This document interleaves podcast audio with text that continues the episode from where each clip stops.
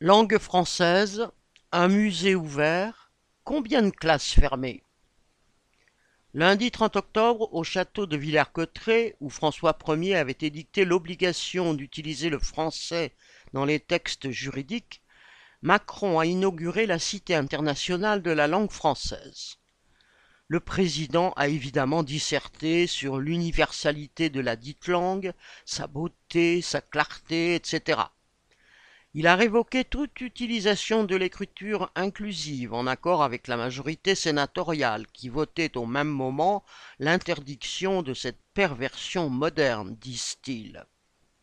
Il ne s'est en revanche pas étendu sur les propres chiffres de son administration qui indiquent que 20% des enfants quittent l'école primaire sans savoir lire, écrire et compter.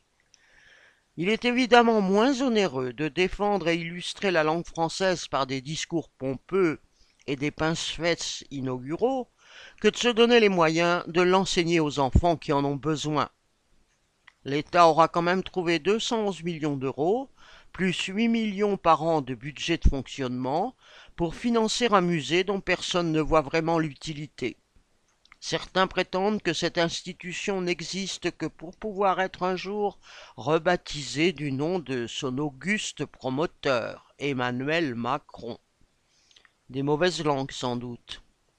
Pierre Gallois.